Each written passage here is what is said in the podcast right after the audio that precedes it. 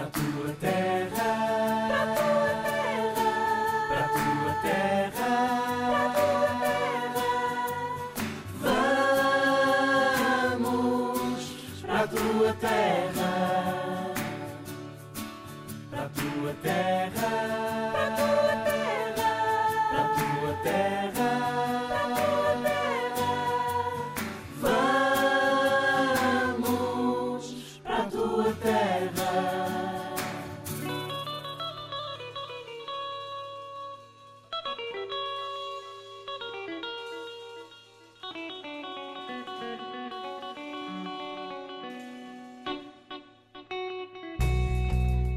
Olá, Emanuel. Olá, Hugo. Tudo Estás bem? bom? Estou ótimo. Mais uma voltinha, mais uma viagem. Vamos a isso. É verdade, hoje vamos até ao Senegal.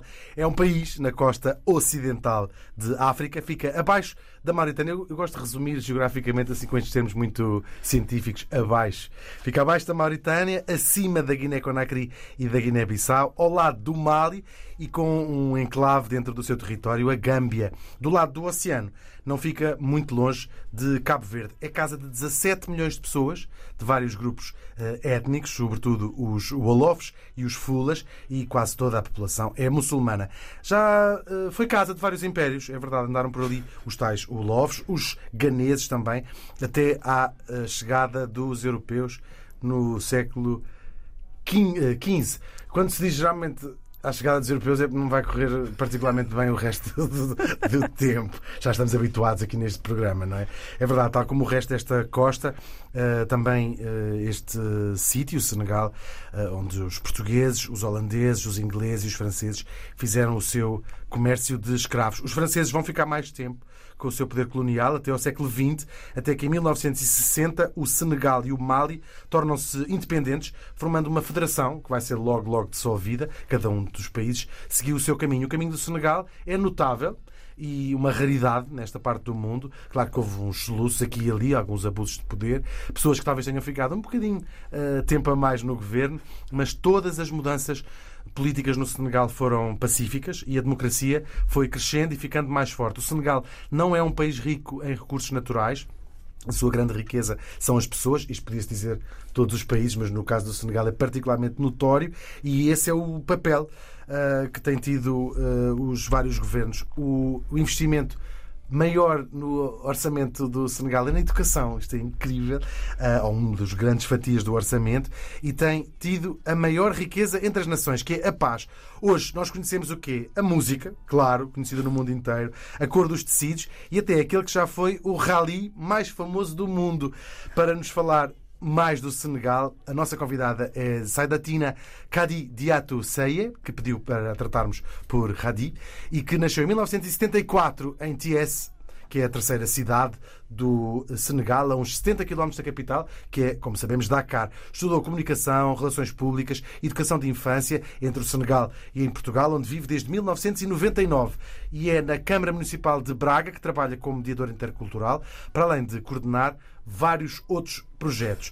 Vamos à nossa clássica pergunta. Vou-lhe pedir que feche os olhos, agora um bocadinho, e os abra em TS em 1974. E o que é que nós víamos se abríssemos agora os olhos nessa altura? Olá, muito boa tarde.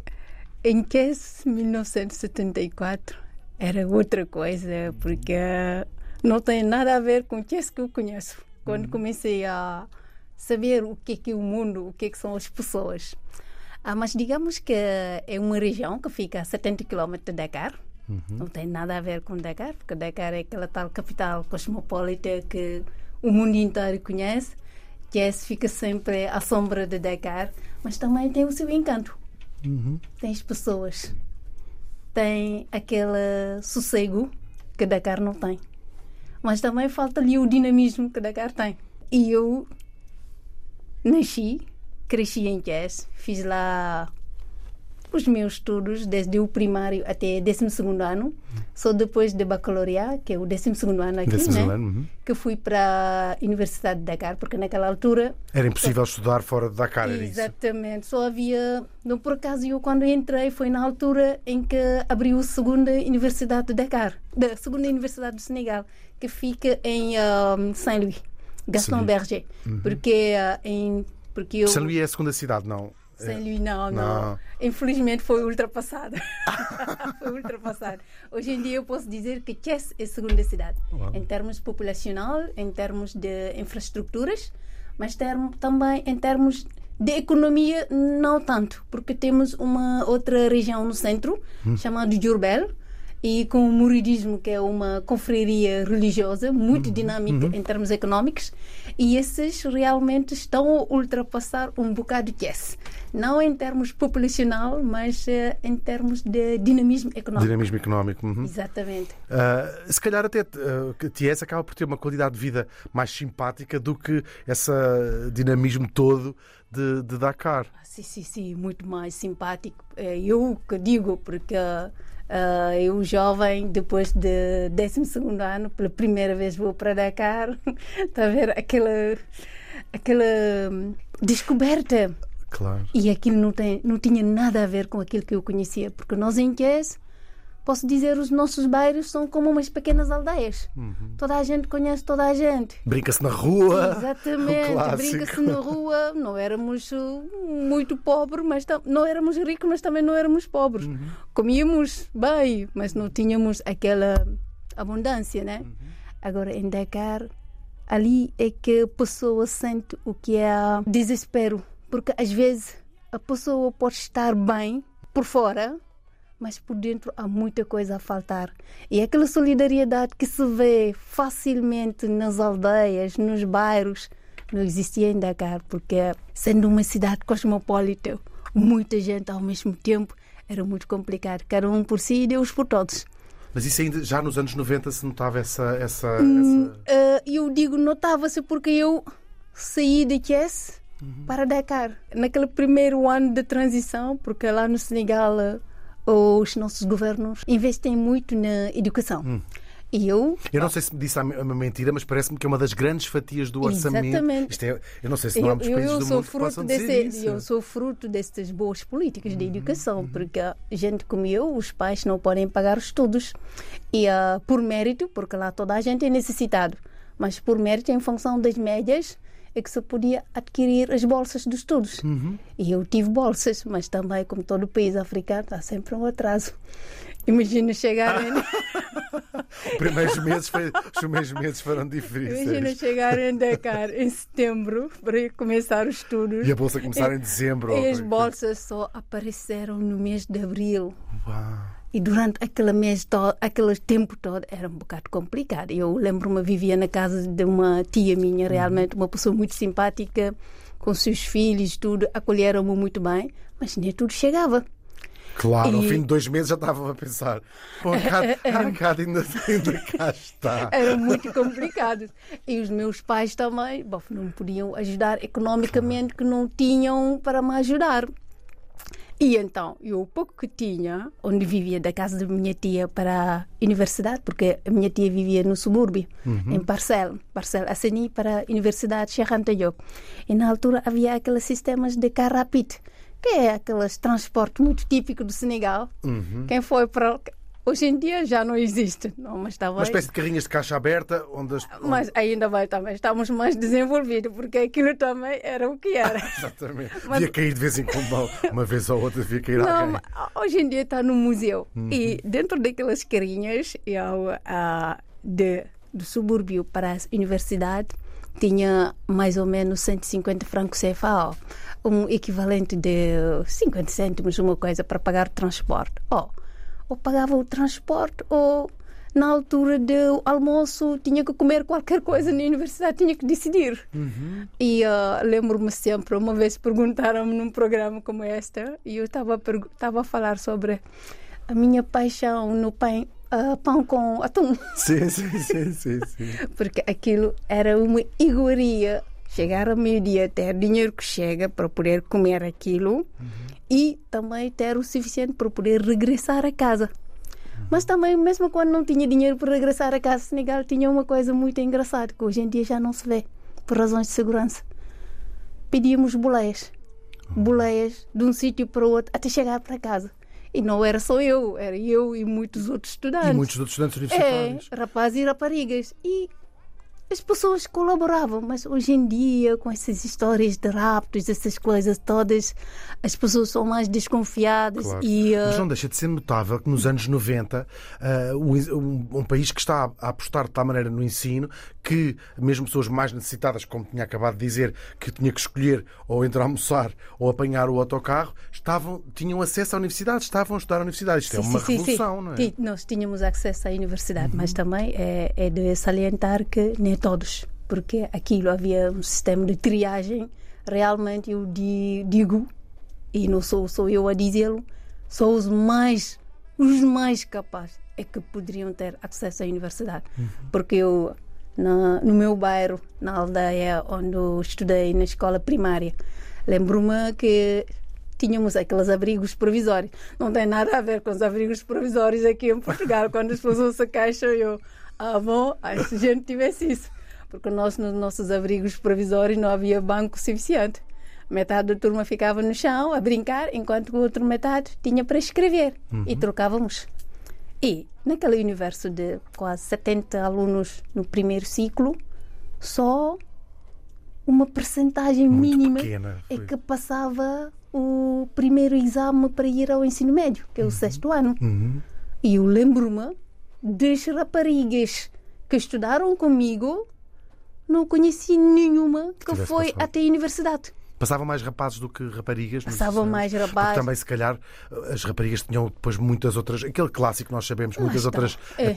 a- a- atividades em casa, de, de ajudar os pais, ajudar a Mas mãe. atividade nós todos temos, eu também tinha.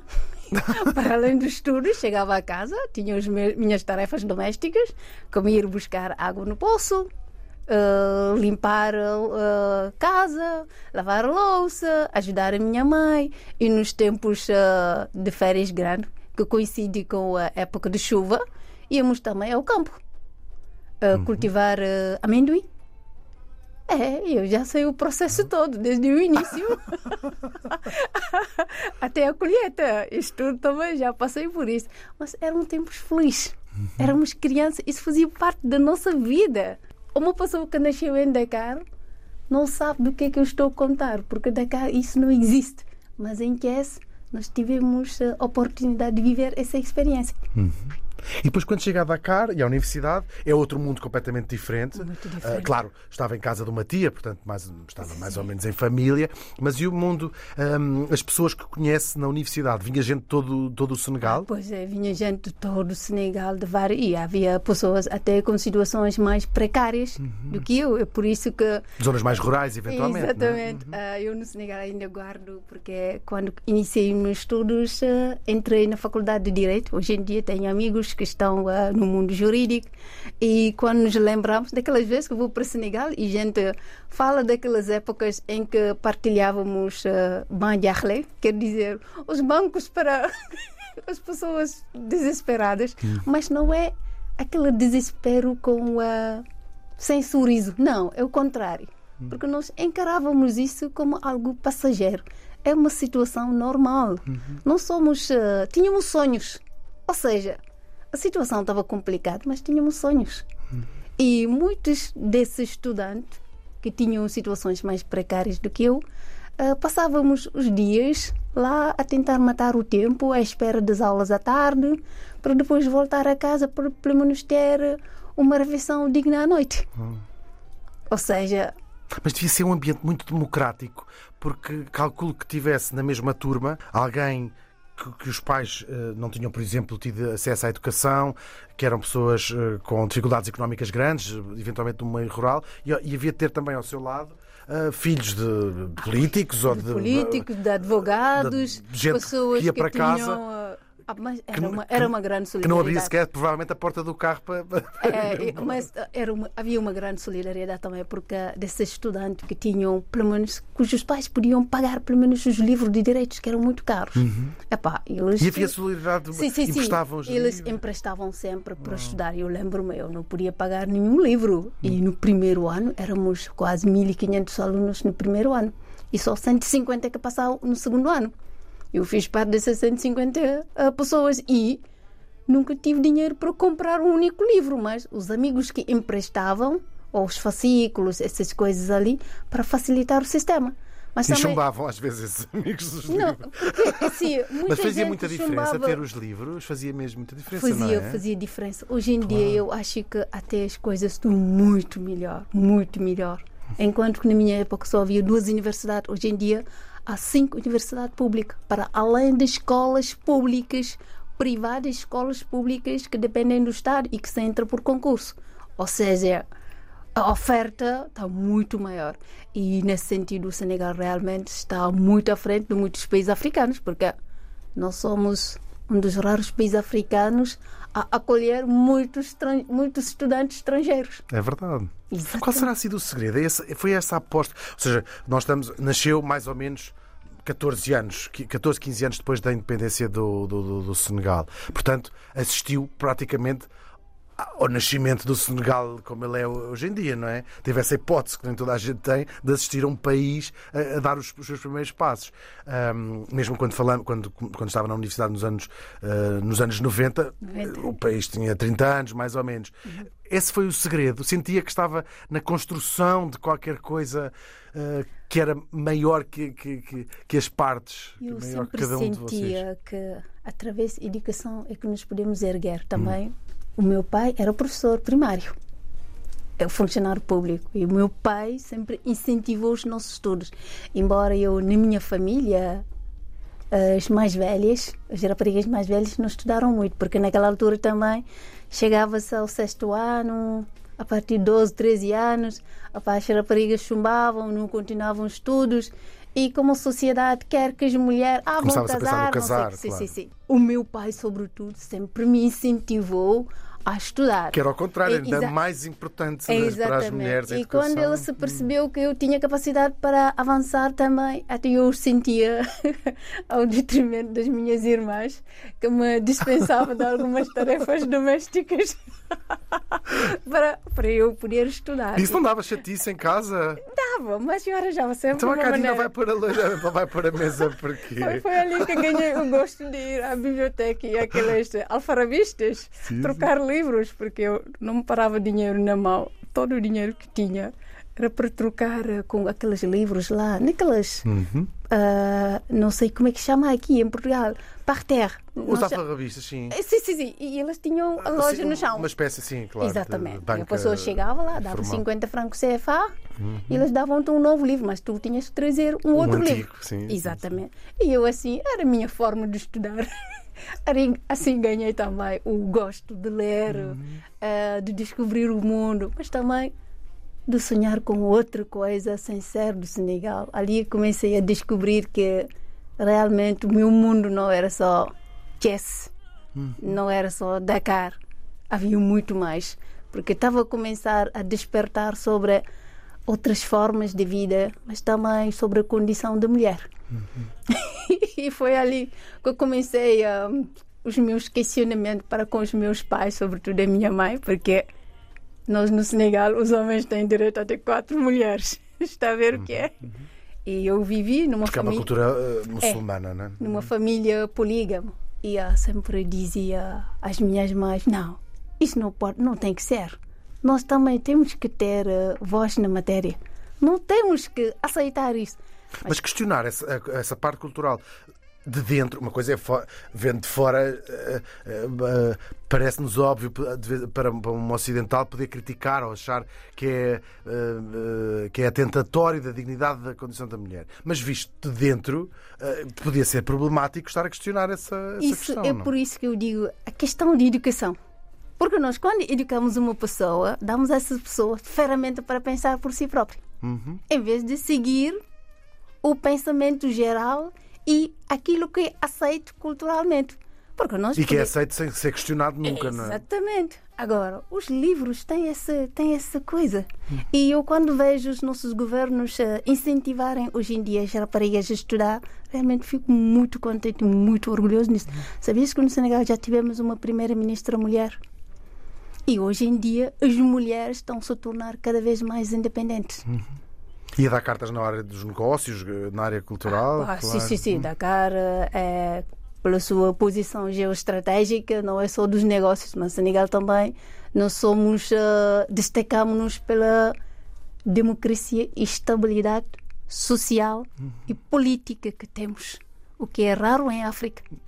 Qual foi, qual foi o truque? Foi não ter tido uma. Como outros países fizeram o seu caminho para a independência, eh, aconteceu em muitos países africanos ter um herói, um- uma espécie de herói da pátria, que depois rapidamente se transforma num ditador. E o Senegal não, Não, teve, não. teve isso. Nós não tivemos foi um essa, ditador. foi, foi essa a diferença? Nós tivemos um poeta, que é Hum. Leopold Sedar Senghor.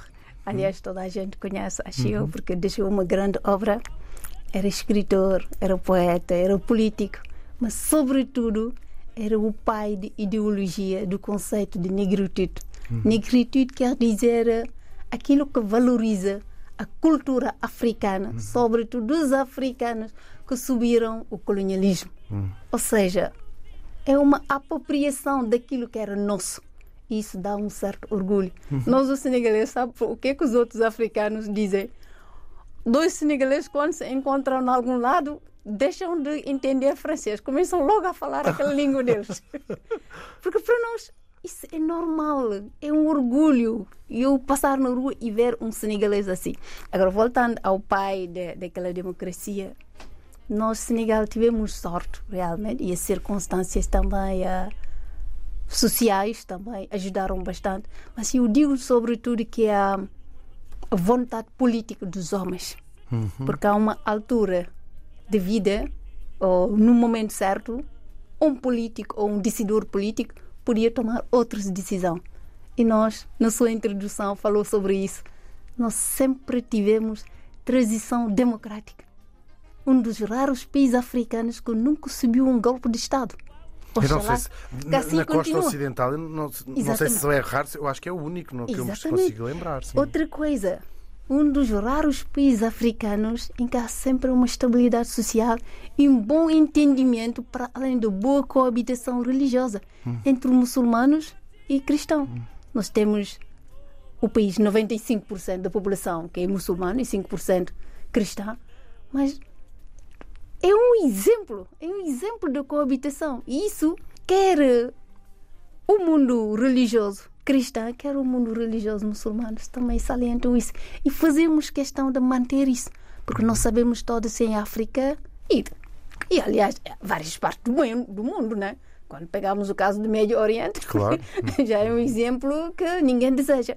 Mas fazemos questão de manter esta coesão. Porque no Senegal, o termo de paz, chamado paz, jamu, é algo muito importante para nós.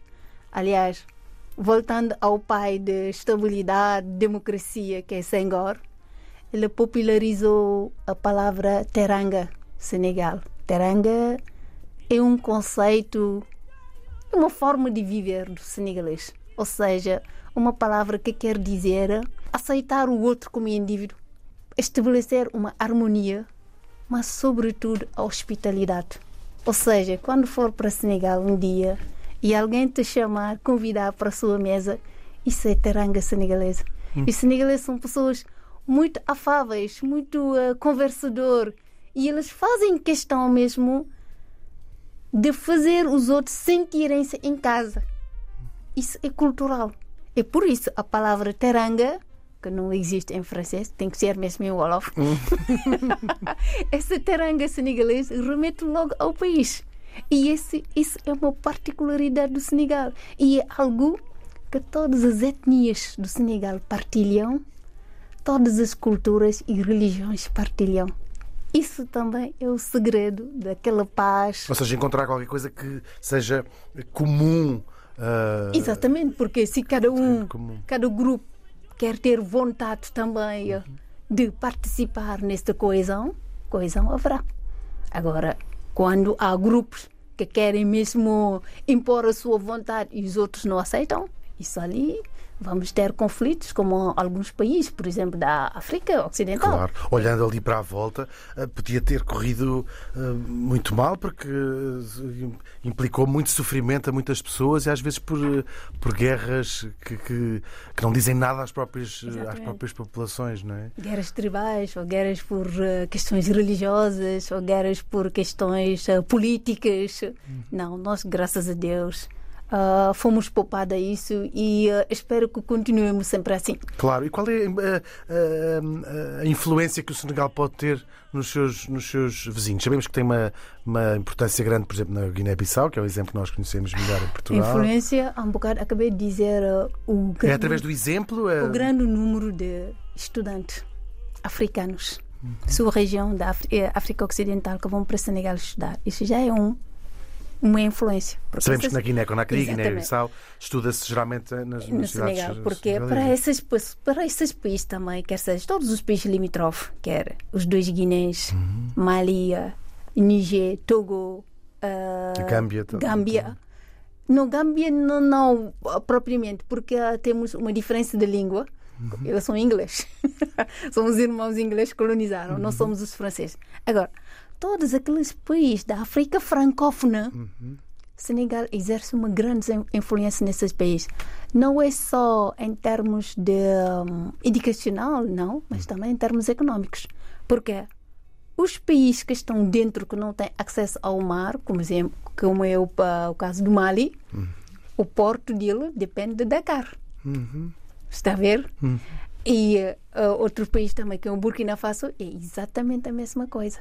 Eles transitam do porto de Dakar para o interior do país. E Dakar usa, Dakar aqui no sentido do Senegal, o governo senegalês, usa esse poder para influenciar de maneira positiva a política, a política interna desses países ou não? Não sei se influenciará politicamente, mas economicamente sim, porque há uma certa interdependência né, entre Senegal e esses países, porque esses países também dependem um bocado do Senegal para algumas, algum setor da economia. Como o Senegal também tira muitos dividendos com esse. uh, Claro. sim, sim. sim, sim. Agora, Ser a porta de entrada. né, Politicamente, a África é um caso particular. Cada país tem as suas, eh, a sua particularidade. Nós no Senegal somos Senegal. Mas eh, os presidentes africanos, eles procuram sempre não fazerem, em, eh, qual é a palavra? Ah, ingerência Nos, nos nos- assuntos claro. estatais dos outros. A única Porque pode vez. correr mal também, não é? Exatamente. A única vez que isso ocorreu foi a, a- durante a- as últimas. Não. Antes da acessão ao poder do presidente da Gâmbia. Porque tinha, lá a Gâmbia tinha um ditador durante mais de 18 anos, que é Yahya Jammeh. Por incrível que pareça, foi para as eleições e perdeu. E não queria largar o poder.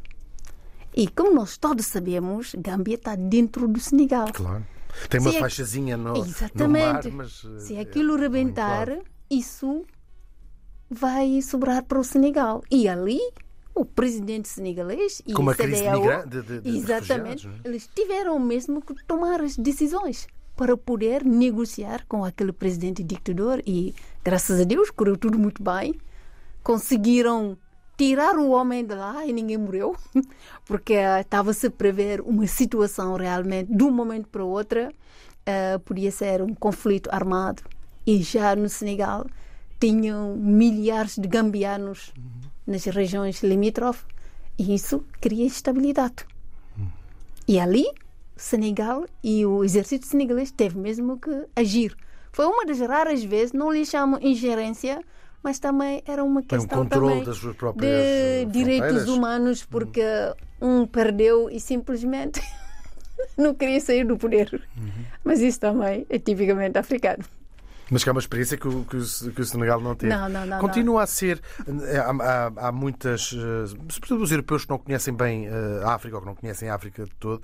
Há muito este modelo de grandes cidades, no caso do Senegal, Dakar, que depois são muito diferentes, são mega cidades, que depois são muito diferentes do resto todo do país. Ainda há essas Exatamente, há uma grandes. grande desigualdade entre o Dakar e Thiès. Eh, Aliás, eu comecei a falar sobre isso porque eh, eu também quando fui para Dakar já era uma mocinha, meia adulta, conheci mais Dakar do que a minha própria cidade, Uhum. Thiès.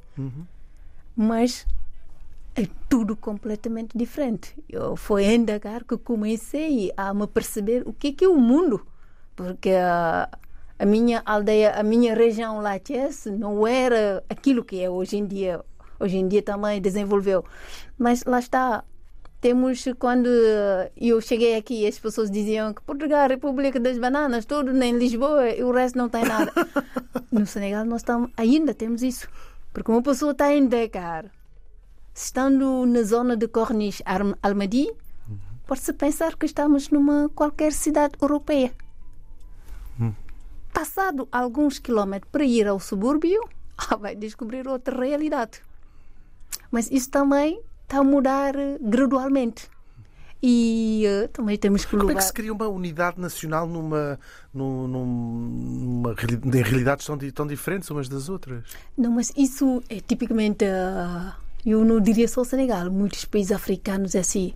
Porque Capi- às vezes tem em termos de, de infraestruturas. A tens... capital engloba tudo, embora Dakar também.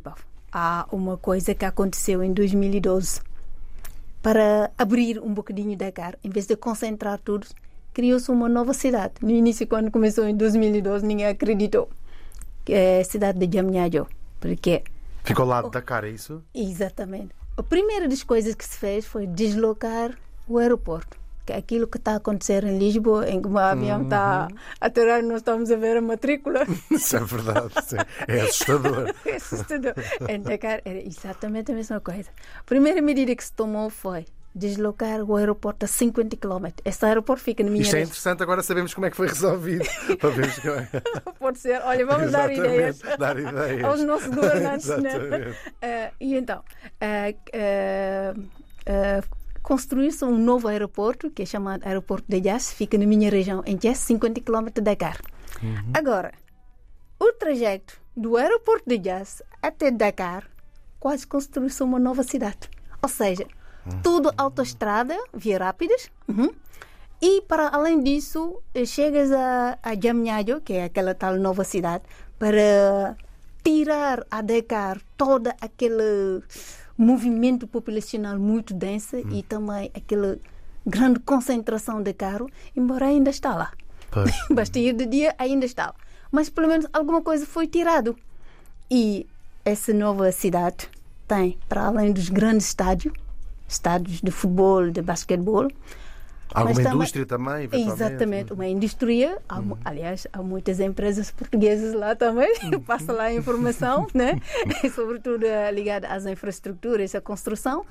E para além disso também existem outras infraestruturas, ou seja, ah, gabinete ministerial que eram concentrados em Dakarville agora Passaram para Jamnyadjo. Uhum. Ou seja, isso permite para além de ter o serviço em Dakar, mas também tem, ter o serviço junto daquelas população- populações. E essa zona está mais perto do subúrbio. Essa nova cidade também tem casas para, casas para habitar, desde casas de grande standing, casas também para os bolsos mais eh, Classe média até classe alta, e- classe média. Exatamente, tem tudo isso. Para além do aeroporto, só para continuar nessa coisa de tirar um bocado do movimento a Dakar, eh, também avançou-se com a, a- a construção do TER, que é o comboio, Comboio. expresso Uhum, regional, uhum, uhum. que liga o subúrbio a Dakar. Porque antigamente eu, quando andava na universidade, para fazer parcela à casa da minha tia, para chegar lá com o trânsito, não sei o quê, São acordava- horas? aco- levantava-me, apanhava o, a- a- o autocarro às seis da manhã e às nove ainda não chegava.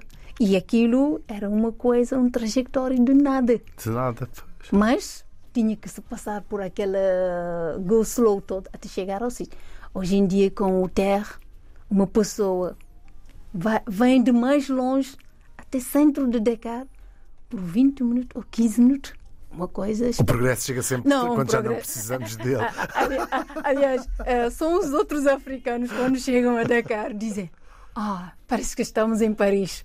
E pá, isso também nos enche um bocado de orgulho, é verdade. Claro. É, Portanto, é possível, perfeitamente possível, viver longe e trabalhar no centro de Dakar e Exatamente. hoje em dia, da minha casa no, em Thiès, porque eu eh, vivo, eh, quando vou para Senegal, tenho a minha casa lá em Thiès. De Thiès para ir trabalhar em Dakar, não preciso de viver em Dakar. É só pegar o carro, em uma hora já estou lá. É como uma pessoa... Vi, Os tais está- 70 km. Isso é outro mundo, é de repente abrir outro, Exatamente. outro mundo. Estar de ir trabalhar no Porto e viver em Braga. Uhum. E hoje em dia isso é possível também. Lá está. Tivemos autoestrada também que liga Dakar à segunda cidade, algo que não existia na altura em que eu fui para a universidade. Já vamos a Braga. Queria ainda falar um bocadinho mais de, de, do Senegal e, sobretudo, esta ideia do enorme desenvolvimento uh, económico. Depois também já vamos à parte cultural, mas económico. Como é que está a ser feito uh, com preocupações ambientais esse, esse desenvolvimento? Nós sabemos que a África, eh, como um todo, claro, a África é sempre tão, é sempre, a África é tão, tão diversa, não é? Um continente tão diverso. Mas tem sido, tem tido a hipótese de ter o seu desenvolvimento económico corrigindo os erros que o mundo dito ocidental uh, cometeu, sobretudo em termos ambientais. Portanto, vemos muitas iniciativas de desenvolvimento verde. Uh, Há algumas iniciativas, sobretudo energias renováveis. Uhum. Porque uh, hoje em dia, Senegal, sobretudo para eletrificação do mundo rural, uhum. rural né? Uhum. Isso se faz através da energia, energia solar, que nós temos sol 365 dias por ano. Sim, só não, só não tem à noite. e à noite é um calor que já para tirar de outra forma. Uh, e, uh, e a ideia agora é eletrificar todas essas zonas que até agora não tinham eletricidade através das energias renováveis. Isso é um passo que está a dar realmente o Senegal e começou desde uh, 2015, acho eu, uhum. porque existem lá empresas alemãs, holandês, que eu saiba, e também alguns de Canadá. Uhum. Que estão neste mercado, e francês, claro, são os antigos colonizadores, eh, que estão neste mercado e é um mercado realmente muito interessante. Uhum. E Senegal está a avançar. Agora, no que diz respeito a outros recursos e a outras uh, políticas verdes, também é assim. Nós somos um pequeno país. Há um bocado falou que não tínhamos recursos, mas eu vou lhe dar uma novidade. Agora temos gás, temos petróleo. Sim, senhor. Temos, temos. Isso é, vai ser bom? Vai ser bom e estamos a construir uma coisa boa para que isso não seja uma maledição como é em outros países africanos uhum. ou noutros países do mundo em uhum. que em que foi mais uma Exatamente. maldição do que Exatamente. Uma... E uh, o nosso petróleo, o nosso gás, a partir de 2024 vai sair da terra. Uhum. Ou seja, estamos a falar de uma coisa já real. Acordos, contratos já foram assinados. Ou seja, ensaios já foram feitos. Uh, e isso, nessa fase de exploração do petróleo e do gás também, estamos muito conscientes e sensibilizados também com essa tal energia verde. Claro que não podemos seguir todas as metas que os mundos já desenvolvidos querem, porque nós também queremos. Não queremos... pode ser à custa do desenvolvimento dos outros países. É? Exatamente, queremos também um bocado de desenvolvimento, queremos uma melhoria de vida das populações. Uhum. E uh, isso tudo também implica algumas medidas, não serão tomadas, mas outras, claro que vão ser tomadas para tentarmos também ajudar o ambiente, porque Senegal também uh, sofre muito de avanço do deserto. Uhum. Está ali bastante perto do exatamente, Saara. Exatamente, às vezes com aqueles ventos da areia, embora não temos tantos ventos, mas é aquele vento seco. Uhum. E as chuvas cada vez mais raras. E quando vem, é logo inundações. O deserto está a ganhar quilómetros, quer para cima, quer para, Exatamente. para baixo. E quando chove lá, é passam logo inundações, chuvas torrenciais que impedem as pessoas, impedem uh, qualquer atividade económica e as pessoas vêm às suas casas, os seus bens, os seus pertences desaparecer. Às vezes essa imagem na televisão é uma desolação. Uhum. Isto também são aquelas mudanças climatéricas e eu acho que todos os países do mundo, incluindo hoje em dia o Ocidente, estando a sofrer essas consequências, devemos ter todos uma certa consciência também para pensar um bocado verde e para o futuro da humanidade. Claro que sim. E em termos sociais, é mais fácil hoje ser uma mulher no Senegal do que foi ser nos anos 90, como falou há pouco? Muito mais, muito mais fácil, porque uh, é verdade que temos uma cultura patriarcal uhum. em que o homem é que manda, o homem é que tem direito, o homem é que tem voz, o homem é que pode casar quatro vezes, a mulher, coitado, só tem que se submeter uh, às leis dos homens. Mas as coisas estão a mudar, porque é como qualquer sociedade nós, vamos, nós também vamos subir a influência do mundo à volta. Pegar, se pegar pessoas como eu, mulheres que são independentes, não dependem de ninguém, aquelas senegaleses que têm hoje em dia uma certa independência financeira têm voz. Ou seja, não dependem de nenhum homem para dizer o que pensam, para fazer o que querem ou para chegar onde querem. Claro que a crítica social, aquele olhar está sempre lá. Aliás, como aqui também. As mulheres, para chegarem aos patamares dos homens, têm que trabalhar o dobro. Hum. No Senegal, têm que trabalhar ainda o triplo. Mas, mesmo assim, comparativamente à época da minha mãe, já era outra coisa. Eu posso ter a liberdade de discutir com os homens ou com os religiosos sobre poligamia, a dizer que não estou de acordo. Isto no tempo dele. Era desculpa, impensável alguém era ter essa conversa. Não? é? Alguém, quer dizer, uma mulher ter essa conversa. É exatamente impensável. Eu posso dizer perante olhos toda, toda, todo mundo dizer, olha, eu não aceitaria um marido polígamo, mas na época dela. Ainda é comum na sua geração ter. ter eh, As mulheres da minha geração ainda sim, mas as mais novas, alguém que tenha agora eh, 20, as coisas 20 anos, estão a mudar. Porque também, assim. Mas se- que até da parte dos homens também deixa de ser Exatamente. procura, é? Porque assim, os homens sabem que têm esse direito. Nós no Senegal temos uma coisa curiosa. Porque quer eh, na legislação, no nosso Código Civil, os homens têm direito a ter quatro mulheres. Hum. Isso já vinha da religião e foi, legisla- foi aceito pela legislação. Mas quando o homem casa, na altura de ir ao registro civil, tem duas opções: ou ser polígamo ou ser monógamo. Da primeira vez que casa, não é? Sim, mas o problema da monogamia é que é uma decisão irrevogável. Porquê? Ou seja, se quando for ao primeiro casamento, se disser que é eh, monógamo, não pode voltar a casar. com- Exatamente. Por isso, muitos homens, mesmo que ficam com a mesma mulher durante toda a vida, Ah, dizem põe lá não. que é para É- não. é- é mais não vá, seguro. não vá, não vá ao diabo de selas. Ponha lá, olha, ponha mal não faz. Ponha polígamo, mal não faz. Exatamente. E muitos homens fazem isso. E o curioso também é que as mulheres aceitavam. Ainda continuam a aceitar, mas já não é a mesma coisa, porque as mulheres independentes, mesmo que o marido tenha direito a ter mais uma mulher, se por acaso aquele homem casa uma segunda vez, eles vão-se embora. Vamos embora. E os homens também são cientes disso. Outra coisa também do que os homens são cientes é que não querem ter o mesmo vida que os pais deles, porque perceberam-se que fazendo muitos filhos não vão ter aquela qualidade de vida que querem. Porque já cresceram em famílias monógamas, já souberam aquelas privações todas que viveram e não querem A pressão era filhos religiosa ou também era social? Ou seja, era uma questão de de- é estatuto social, social. e religiosa e cultural, porque Uhum. antes da religião também homens africanos casavam com sei lá quantas, né? Uhum, Pelo menos a religião veio limitar. Mas mesmo assim, os homens ah, hoje em dia bah, começam a pensar ah, antes de, se, de entrar num segundo casamento, porque é mais em termos de como é que será o futuro dos meus filhos? Será que eu, aquilo que vou partilhar com mais uma mulher a fazer filhos, vou dar uma melhor qualidade de vida aos meus filhos? Será que vou conseguir proporcionar-lhe uma educação de qualidade? Porque voltando à educação, hoje em dia no Senegal, tirando a universidade, claro que as universidades públicas são as melhores. E aliás, toda a gente ah, batalha para entrar no público.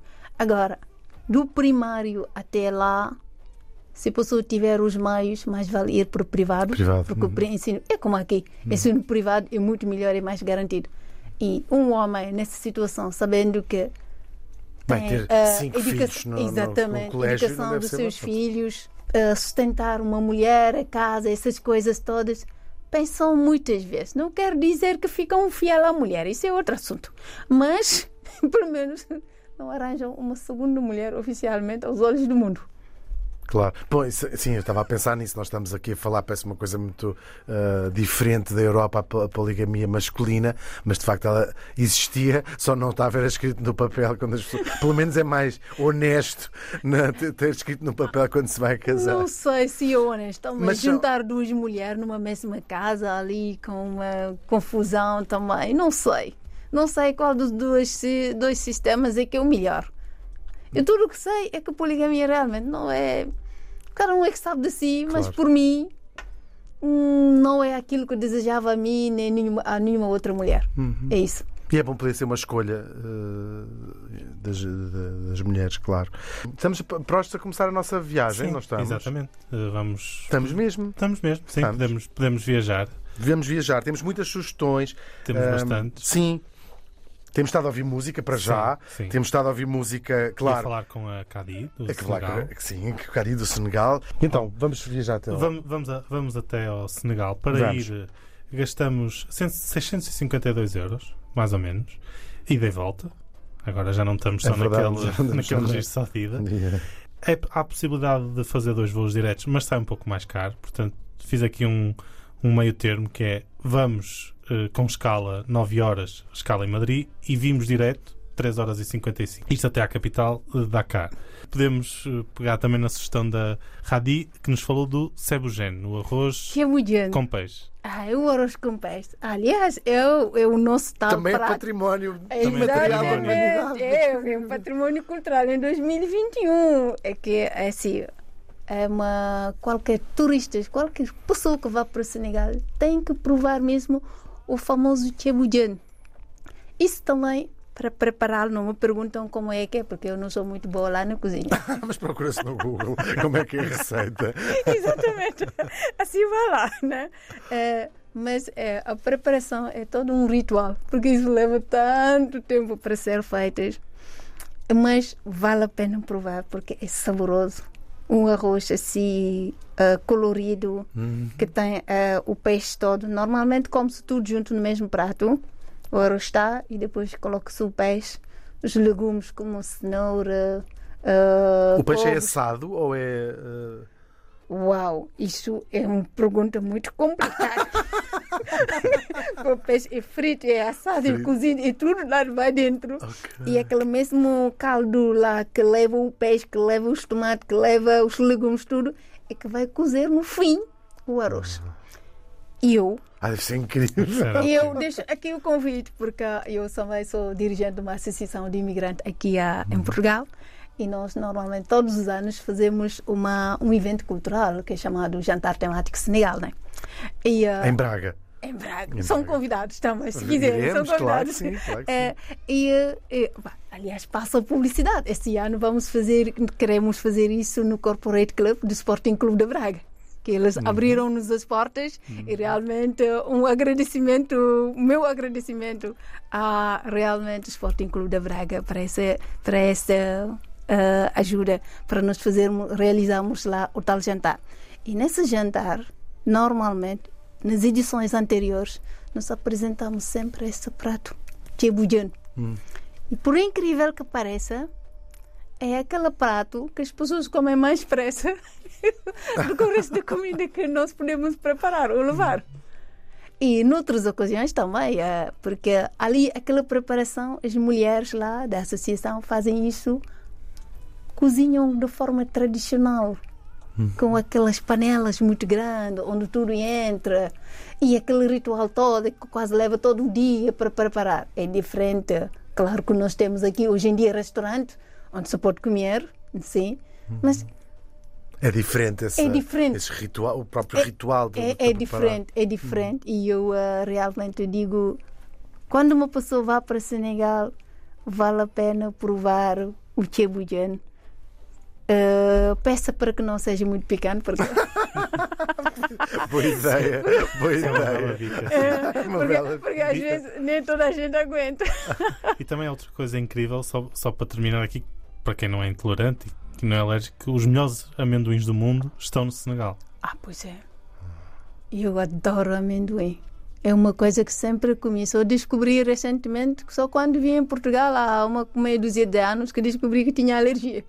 Ah, que chatice ser alérgico a amendoins. Deve ser a pior coisa Mas do mesmo mundo. assim continuo a comer. continuo a comer.